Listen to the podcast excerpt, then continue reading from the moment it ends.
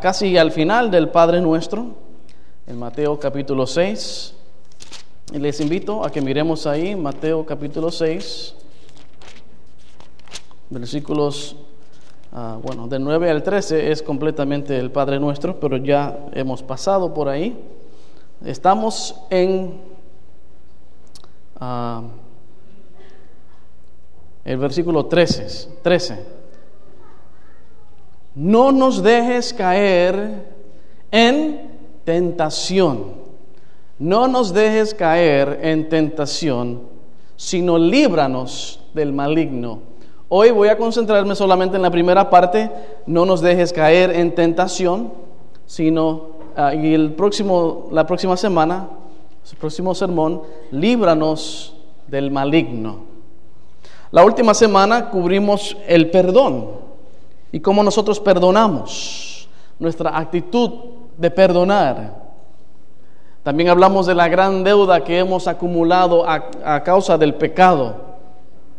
La, gran deuda de 7.2 trillones de dólares en una figura para hacernos eh, entender un poquito mejor cuán grande es nuestra deuda. También hablamos de tenemos que pedir cuentas o rendir cuentas cuando somos confrontados y cuando somos este, eh, cuando alguien viene hacia nosotros para ayudarnos a crecer en áreas de nuestras vidas donde nosotros todavía tenemos eh, muchas debilidades y, y que eso no es algo malo, sino que es algo importante y es necesario siempre y cuando se haga con la actitud correcta. Hoy vamos a cubrir la siguiente parte de la oración del Padre Nuestro. No nos metas o no nos dejes caer en tentación. Ahora, muchos han tenido algunas dudas o preguntas sobre este versículo. ¿Cómo lo dice en la versión Reina Valera? Lo dice diferente. No nos metas, ¿verdad? Y aquí en la nueva versión internacional es no nos dejes caer en tentación. Y muchos se han preguntado, ¿será que Dios me va a tentar? ¿Será que Dios me mete en, situaciones de tentación? Saben que dependiendo del contexto, esta palabra aquí que está eh, traducida como tentación en, al español, a veces puede ser traducido como tentación o prueba, dos palabras diferentes. Eh, por ejemplo, eh, yo estoy más, yo estoy más cómodo con la palabra prueba porque según Santiago 1.13 nos dice allí, y creo que es importante que vayamos a Santiago 1.13, vamos a ver Santiago 1.13, los invito a que vayan, muevan las hojas de sus Biblias para que lo puedan ver con sus propios ojos. Y no fui yo el que lo dije, sino la palabra de Dios lo dice claramente.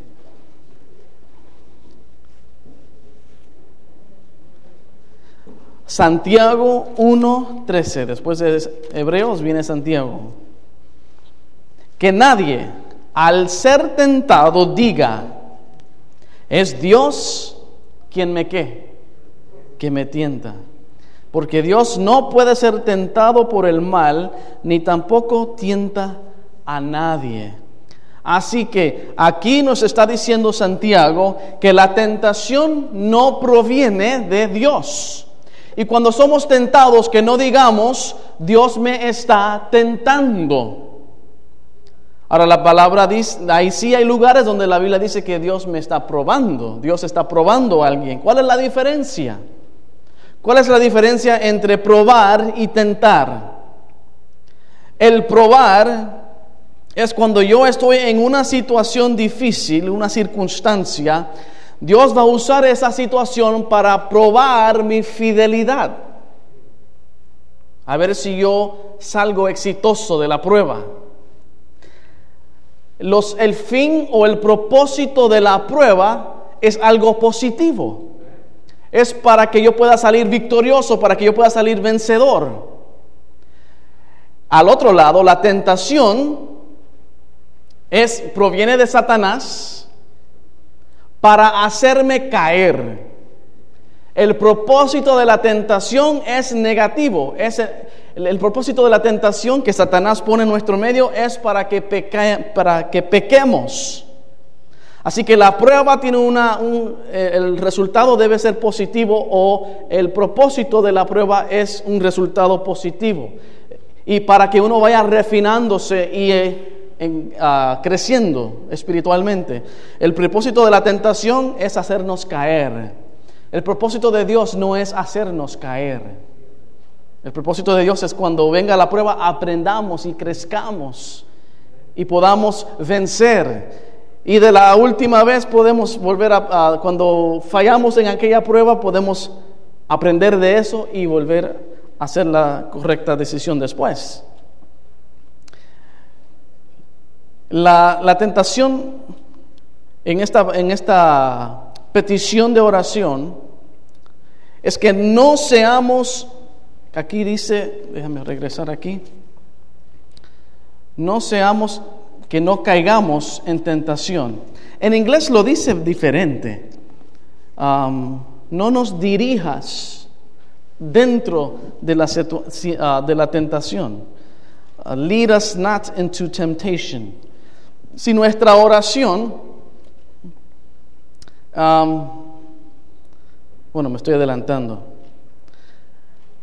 Hay algunas situaciones donde la prueba puede llevarme a la tentación. La prueba de, de aquí estoy en un problema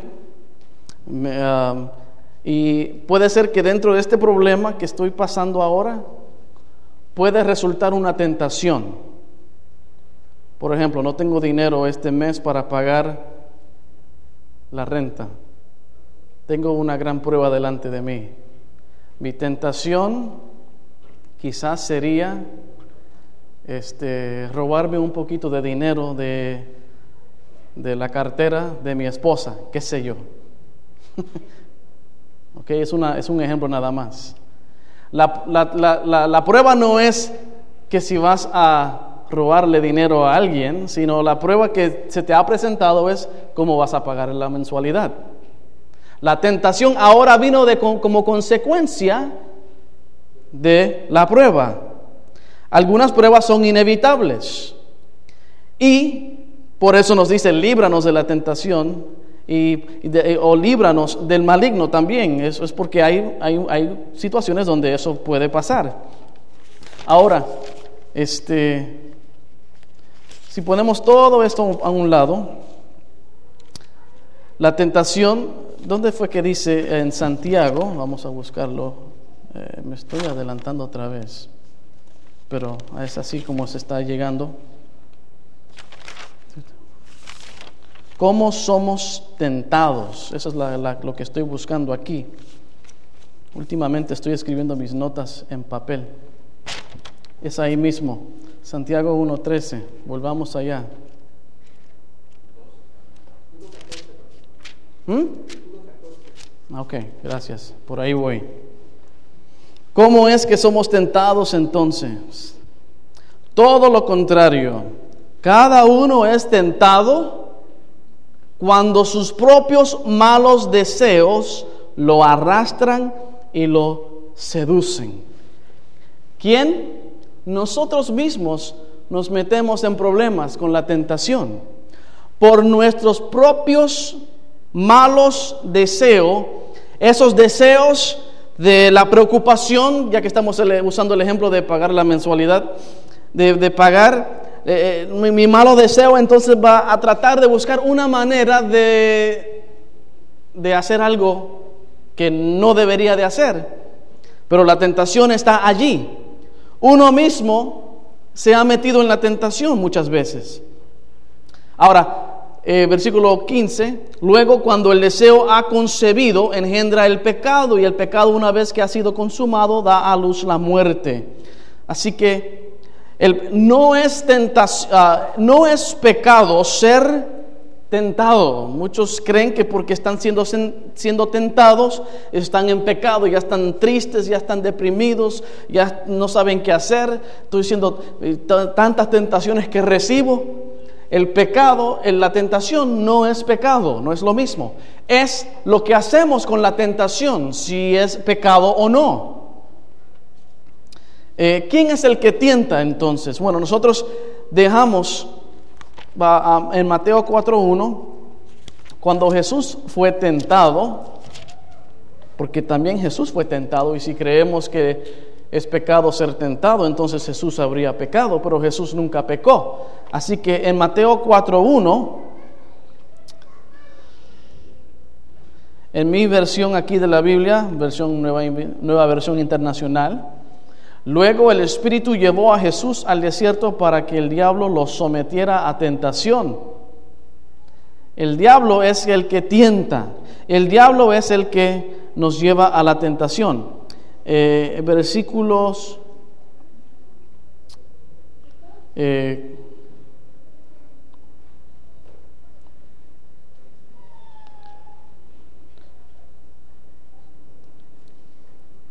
a ver, a ver aquí. Ah, pero el versículo 7 también está escrito, no pongas a prueba al Señor tu Dios, le contestó Jesús. De nuevo, versículo 8, lo tentó el diablo, llevándolo a un monte muy alto. Así que aquí tenemos Satanás toma situaciones donde estamos en situaciones de prueba y se aprovecha de esa prueba y nos va a querer atentar, nos va a atentar para que en medio de la prueba tengamos y tomemos una decisión de la ruta fácil. La ruta fácil, la tentación de la ruta fácil. Y ese no es el camino que Dios quiere para nosotros. Porque Dios provee una puerta de salida cuando viene la tentación también. Busquémoslo en Primera de Corintios. Y aquí hay muchos versículos. Primera de Corintios 10, 13. Primera de Corintios 10, 13.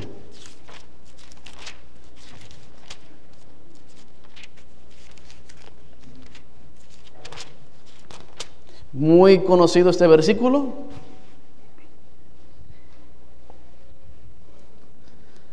Como dice ahí, vamos a ver, 10, 13. Ustedes no han sufrido ninguna tentación que no sea común al género humano. Pero Dios es fiel y no permitirá que ustedes sean tentados más allá de lo que puedan aguantar. Más bien, cuando llegue la tentación, Él les dará también una salida a fin de que puedan, ¿qué? Muy bien, el mío dice resistir. Para que podamos resistir. Estamos en medio de la prueba. Satanás aprovecha la prueba para que nosotros pequemos y nos haga caer en la, para que nos tentemos, seamos tentados. Saben que Satanás para muchas cosas ya no, ya no, nos tienes, ya no nos tiene que tentar. Nosotros nos tentamos nosotros mismos. ¿Sabían eso? Pues Santiago 1.14 lo dice, ¿no? Nuestros malos deseos.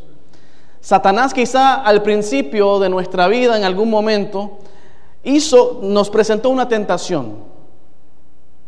¿Ok? Vamos a usar el ejemplo otra vez de robar. Y empezó con un dulce en la tienda, cuando éramos, teníamos 12 años y me la comí, me la robé y nunca le dije nada a nadie, nunca le pagué de regreso al dueño de la tienda. Y otra vez, cuando se me presenta la tentación, Satanás está ahí, cógela, cógela, agárrala, me la llevé. Ahora, pasan siete años y este joven entra a la tienda, Satanás ya no le tiene que decir nada. Y él va y lo toma. Porque es como si Satanás nos ha programado, nos, dijo, nos dio el empujón y nosotros seguimos corriendo. No tenemos ya, Él no tiene que estar detrás de nosotros. Eh, muchas veces nosotros mismos nos metemos en problemas. Ahora, en la tentación caemos, pero Dios siempre provee una salida. Dios siempre provee una puerta de escape. Dice aquí que con la tentación viene la salida. Así que en el paquete de la tentación, en el paquete de la prueba viene la tentación y también viene la salida. Y eso es lo que Dios provee para nosotros. Por lo tanto, nosotros no podemos decir, yo no pude resistir la prueba. Yo no pude resistir la tentación. Lo hemos usado, yo lo he dicho yo mismo, estaba demasiado difícil, eh, la presión era demasiado grande, eh, la ansiedad me iba a matar, no sabía qué iba a hacer en ese momento, eh, me, me desesperé y tomé una decisión apresurada y no lo pensé bien. Son las excusas que nosotros ponemos como aún siendo hijos de Dios. Las razones que damos, muchas veces creemos que están bien nuestras razones, justificamos nuestras acciones. Pero Dios dice que cuando viene la prueba y viene la tentación, hay una puerta de escape. Se pueden ir por esa puerta o por esa puerta. Esa es la puerta del pecado, esa es la puerta de la victoria. Muchas veces nos vamos por la puerta equivocada, porque la puerta del pecado siempre es la salida más fácil. O pareciera ser la más fácil. Porque cuando nos vamos por la puerta más fácil, nos vamos acostumbrando a hacerlo fácil. Y entonces se nos hace difícil hacer lo que es lo que Dios quiere para nosotros. Aunque a veces pareciera que la puerta de salida de Dios es más difícil porque requiere fe, requiere que nosotros creemos, creamos que Dios va a proveer y nos va a cuidar y nos va a proteger, no nos vamos por esa puerta, pero cuando nos vamos por esa puerta, nos damos, le damos gracias a Dios porque no tomamos la ruta fácil. La tentación de Jesús cuando fue tentado por el diablo en Mateo capítulo 4 no fue convertir el pan, en eh, las piedras en pan, no fue tirarse de la, de la cumbre del templo y tirarse, y no fue arrodillarse delante de Satanás. Esas realmente, esas tentaciones tenían detrás de ellas la tentación de tomar la ruta fácil en vez de tener que ir a la cruz y sufrir el por el pecado del mundo, Satanás le estaba ofreciendo a Jesús la ruta fácil. Si tú conviertes esas piedras en pan, imagínese, las personas te van a seguir, tú no tienes que sufrir, ni siquiera tienes que predicar. Si tú te tiras del templo y un ángel te recoge, imagínate la muchedumbre que va a ver ese espectáculo y van a creer que tú eres el Mesías porque dice así en la tradición judía que eso va a suceder. Y si tú te arrodillas delante de mí, no tienes que sufrir nada. Yo te lo voy a entregar en un plato. La tentación de Jesús era tomar la ruta fácil, no sufrir, no pagar por la humanidad como debería de haber pagado. Y por eso, para nosotros, nuestra gran tentación Quizá hay ambicios que puedan ser tentación para nosotros, pero nuestra gran tentación es hacer lo que yo quiero hacer, dirigir mi propia vida, hacer mi voluntad. Ok. Gracias. Mientras tanto voy a tomar un poquito de agua.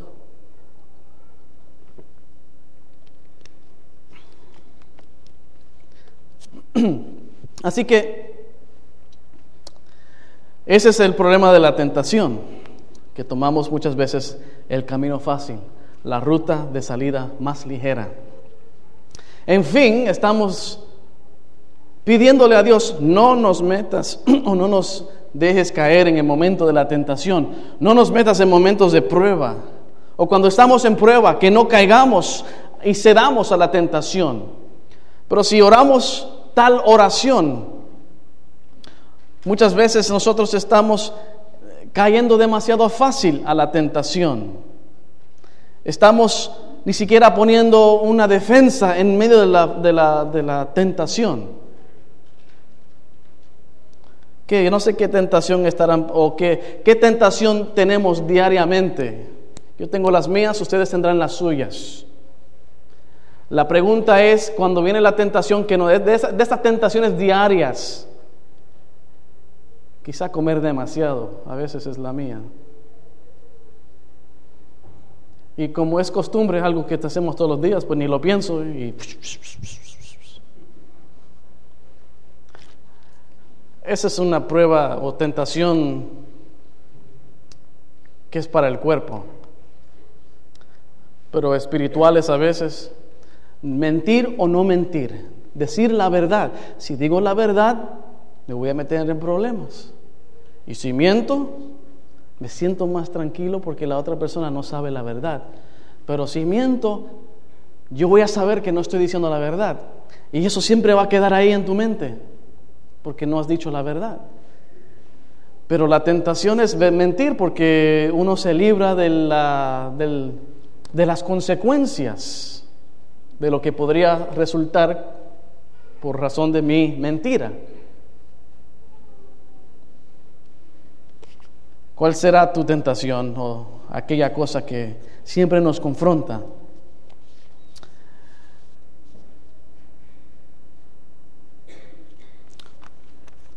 Ah, el, apóstol Pablo en Romanos 7 aparentemente tenía una tentación también. En Romanos 7:15, él dice, les voy a dar un momento que lo encuentren, Romanos 7:15 en adelante. Y aquí vemos la parte humana de, bueno, mucha, él, fue bien auténtico. Eh, Pablo fue él decía que era débil, eh, de los pecadores soy el más grande. Eh, y aquí Él está abriendo su vida delante de todo el mundo que va a leer este, este, esta parte. Y Él dice, no entiendo lo que me pasa. ¿Cuántos han sentido así? Yo no entiendo lo que me pasa. Pues no hago lo que quiero, sino lo que aborrezco. ¿Cuántos se pararían aquí adelante y decir, ah, estoy haciendo lo que no quiero hacer? Ahora bien, si hago lo que no quiero, estoy de acuerdo en que la ley es buena. Estoy de acuerdo que la ley es buena porque cuando hago lo que no quiero, la ley me dice que lo estoy haciendo mal. Por eso él dice eso. Pero en ese caso, ya no soy yo quien lo lleva a cabo, sino el pecado que habita en mí. Yo sé que en mí, es decir, en mi naturaleza pecaminosa, en mi carne, nada bueno habita. Aunque deseo hacer lo bueno, no soy capaz de hacerlo. De hecho, no hago el bien que quiero, sino el mal que no quiero. Si no hago lo que no quiero, yo no soy quien lo hace, sino el pecado que habita en mí. Esa es la naturaleza pecaminosa que todos llevamos. Hacemos lo que no queremos hacer y lo que queremos hacer, no lo hacemos. Es el problema de Pablo. ¿Por qué es tan fácil ser tentados a hacer aquello que sabemos que no queremos hacer? ¿O será que realmente no lo queremos hacer o lo queremos hacer? Ojalá me gustaría preguntarle a Pablo, Pablo, ¿cuál era tu gran lucha de que hablaste aquí en Romanos 3? Siete, perdón. Pero ya cuando lleguemos al cielo no vamos a querer hablar de pruebas ni de tentaciones. Pero sí sabemos que Él tenía algo. Eh, la, palabra aquí de, de no nos dejes caer, en el griego realmente lo que quiere decir es, no nos lleves a un lugar, esa es la palabra, no nos dejes eh, aunque en español no lo, dije, no lo dice exactamente bien, pero no siempre en las traducciones se puede decir exactamente lo que dice en el original, pero lo que quiere decir es, no nos cargues, carry, no nos cargues a un lugar, a un estado de, de estar, a ese lugar, no nos lleves, no nos metas, por eso dice no nos metas. En este caso, un lugar donde no queremos estar. No nos metas en un lugar donde no queremos estar. No queremos estar allí. Si esa es nuestra oración, eso quiere decir que no queremos estar en ese lugar. O por lo menos debería de no, ser, no querer. Si estamos orando, no nos dejes caer en tentación, quiere decir que no queremos estar en ese lugar. Pero la pregunta es, ¿quieres realmente estar en ese lugar? Sí o no. Porque si lo estamos orando, entonces es porque no lo queremos. Pero si realmente lo queremos, entonces ¿Qué estamos pidiendo? ¿Qué estamos orando? No nos podemos meter en esas situaciones donde somos tentados. No, no podemos orar si somos nosotros mismos que nos estamos llevando, dirigiendo a la tentación.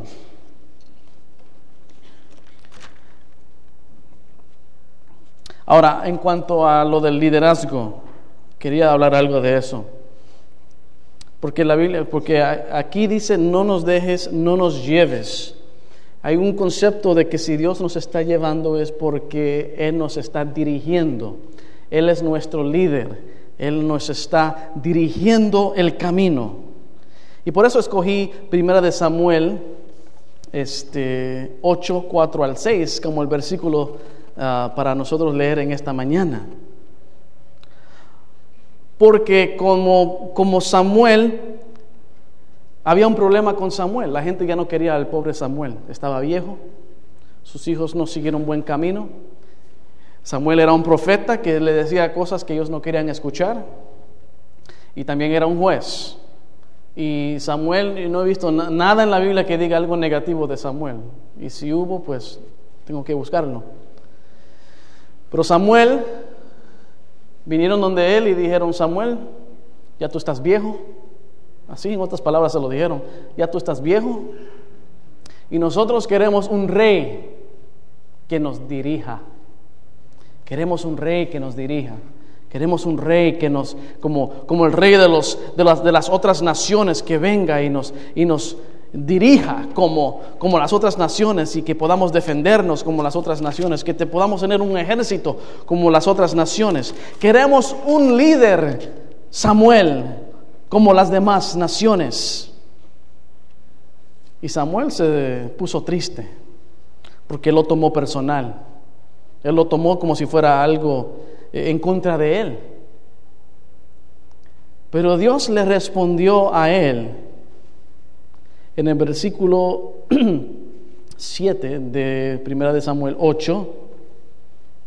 El Señor le dijo, considera seriamente todo lo que el pueblo te diga. En realidad no te han rechazado a ti, sino a mí, pues no quieren que yo reine sobre ellos. ¿Y por qué yo traigo esto aquí a, este, a esto que tiene que ver con, con el Padre nuestro? No nos dejes, no nos metas. Es porque Dios es el que quiere reinar en nuestras vidas. Él quiere ser nuestro líder por excelencia. Él quiere ser el que dirige nuestras vidas. Nosotros queremos, queremos eh, que queremos la felicidad, queremos el bienestar, queremos eh, la seguridad económica, queremos la seguridad física, queremos una vida con deleites y con, y con placeres. Y a la misma vez queremos un rey que nos gobierne como los demás de este mundo. No podemos tener las dos cosas. Bueno, sí podemos tener, sí podemos tener placeres, sí podemos tener deleites, sí podemos tener eh, cosas buenas en este mundo, pero nuestra naturaleza humana cree que si dejamos que Dios completamente gobierne mi vida, entonces no voy a disfrutar de algo. Dios me va a quitar algo que yo quiero. Y la tentación es de que yo dirija mi propia vida, de yo hacer lo que yo quiero hacer. Es el problema de que nosotros queremos dirigirnos a nosotros mismos. Y cuando eso sucede, hermanos, el final o la consecuencia de eso es el pecado. Es el pecado. No nos metas en tentación, no nos dirijas, no nos lleves dentro de la tentación. Pero si yo no dejo que Dios me lleve donde quiera que Él quiere que yo vaya, yo mismo me voy a meter en la tentación y yo mismo voy a caer. Necesitamos que Dios nos dirija. Si no, estamos en rebelión. Cuando nos rebelamos contra la dirección de Dios, contra el liderazgo de Dios, nos estamos poniendo en un lugar de fracaso. Y cuando nos ponemos rebeldes con Dios, nos va a llevar al fracaso. A veces nos ponemos rebeldes con Dios de una manera silenciosa. No lo digo abiertamente, no me enojo abiertamente con Dios, pero de una manera silenciosa me rebelo contra Dios. Yo voy a orar, Dios, no, no, dirígeme, pero no voy a realmente dejar que tú me dirijas. El liderazgo de Dios tiene un propósito y es para que nosotros lo sigamos. Pero nosotros no queremos ser guiados muchas veces porque nosotros queremos hacer lo que yo quiero hacer. Y nuestra naturaleza es así. el rey de mi, de mi corazón, el rey de mi vida, el que está sentado en el trono de mi corazón, soy yo muchas veces. Pero Dios es el único que puede estar allí para que nuestras vidas puedan hacer lo que queremos hacer. Dirígenos, oh Dios, dirígenos. Y como aquí ellos querían un rey, y Dios le dijo, dígales las consecuencias de tener un rey. Si tienen un rey, los va a imponer impuestos.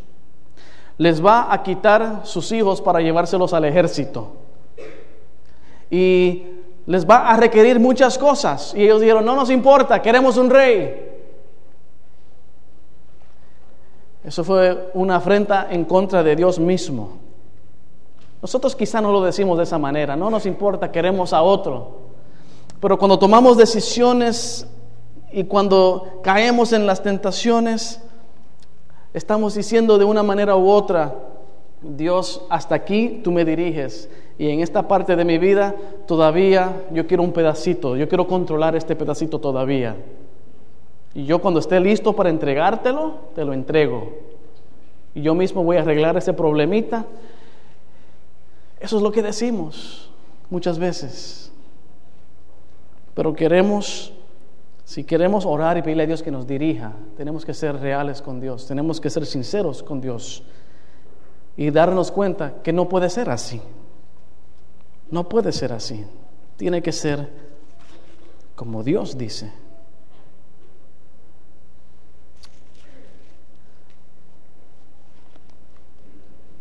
Y también hay un liderazgo eclesiástico. ¿Saben lo que es eclesiástico?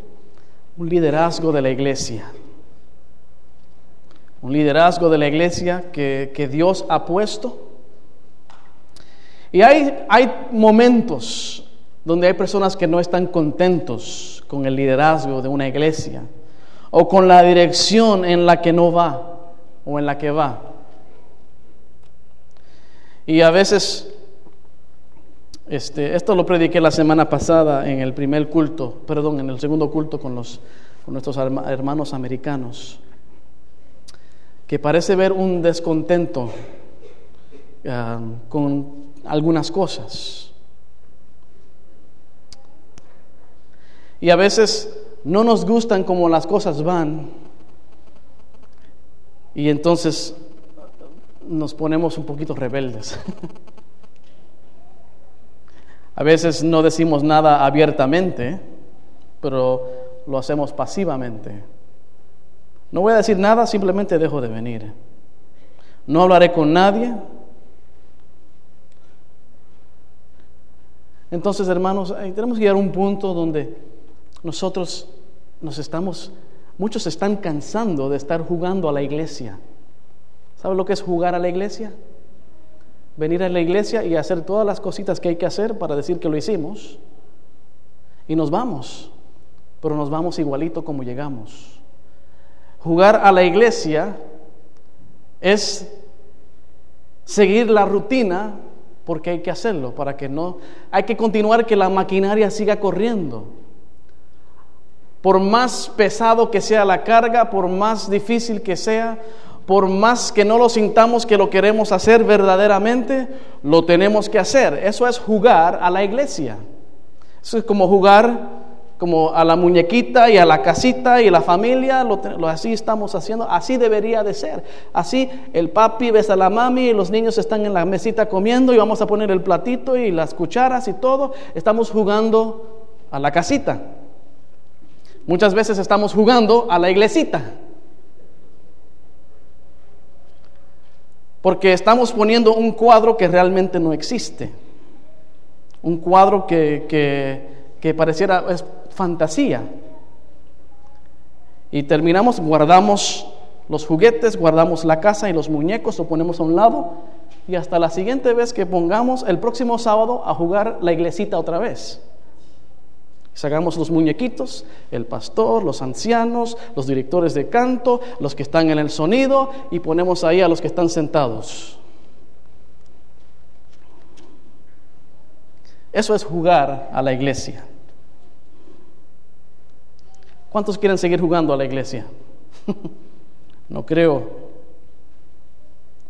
No queremos ya jugar a la iglesia, hermanos. Eso cansa. Eso quita ganas de vivir, eso quita ganas de venir a la iglesia, eso quita ganas de servir. Nosotros queremos que Dios realmente nos dirija. Y cuando Dios nos dirige, no jugamos a la iglesia, estamos enamorados de Dios. Hay un fervor de servir a Dios. Hay ganas de hacer la voluntad de Dios.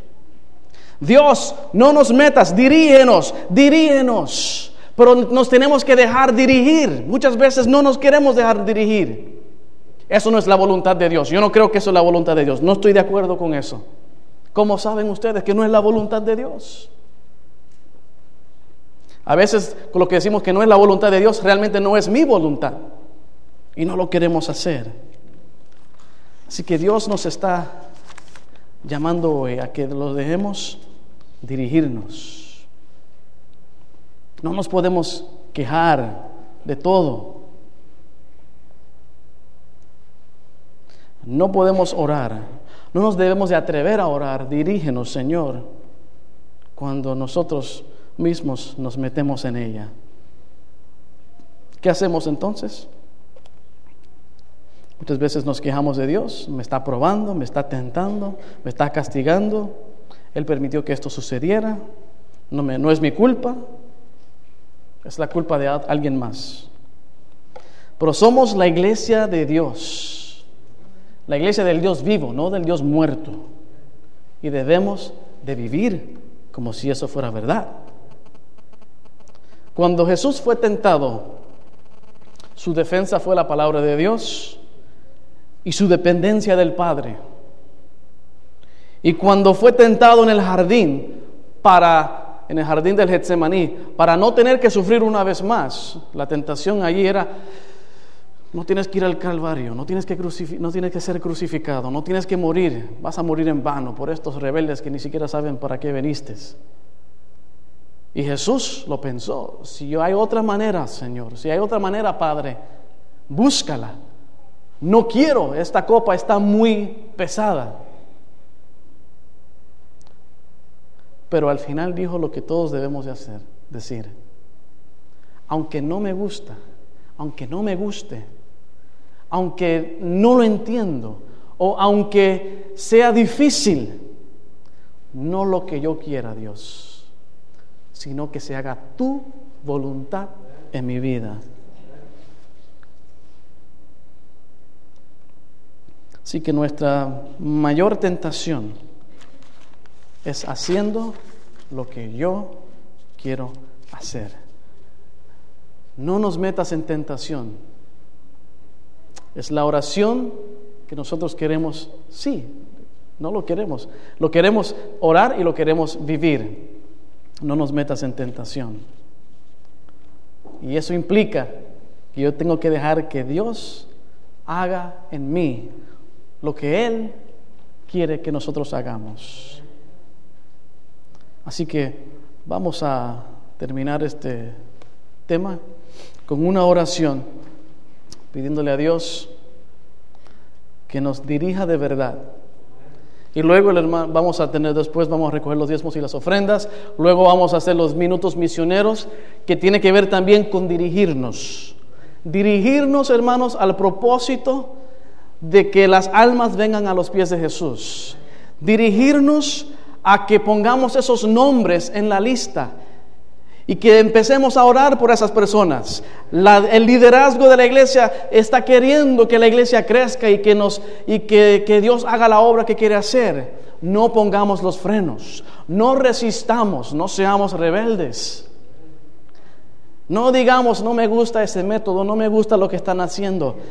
Vamos a someternos, hermanos, al liderazgo de Dios y vamos a hacerlo. Vamos a poner esos nombres, vamos a invitar a esas personas, vamos a traer personas en esta tarde al concierto, en la semana de oración que va a haber en marzo, vamos a traerlos. Vamos a una campaña en marzo, en, perdón, en, en mayo. No pongamos los frenos, no seamos indiferentes.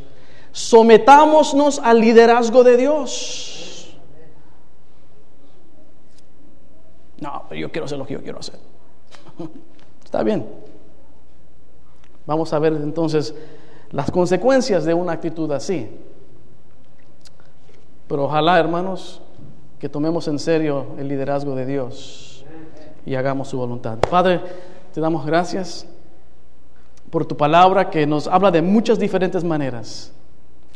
Y tomamos esta parte de la oración para hablar de un poquito de diferentes cosas, de, del liderazgo, de tu liderazgo, de tu liderazgo aquí en la iglesia, de la tentación y como muchas veces nosotros caemos tan fácilmente a la tentación. Y hablamos de que la tentación es hacer lo que yo quiero hacer. Ayúdanos, Padre. Líbranos. No nos metas en esa actitud de, de hacer lo que yo quiero hacer. Líbranos de nosotros mismos, de nuestros deseos carnales, de nuestros malos deseos, que nos lleva a caer en la tentación. Sabemos que una vez la tentación ha dado luz, ha dado a luz al pecado, y una vez que el pecado da luz nos, da, nos lleva a la muerte.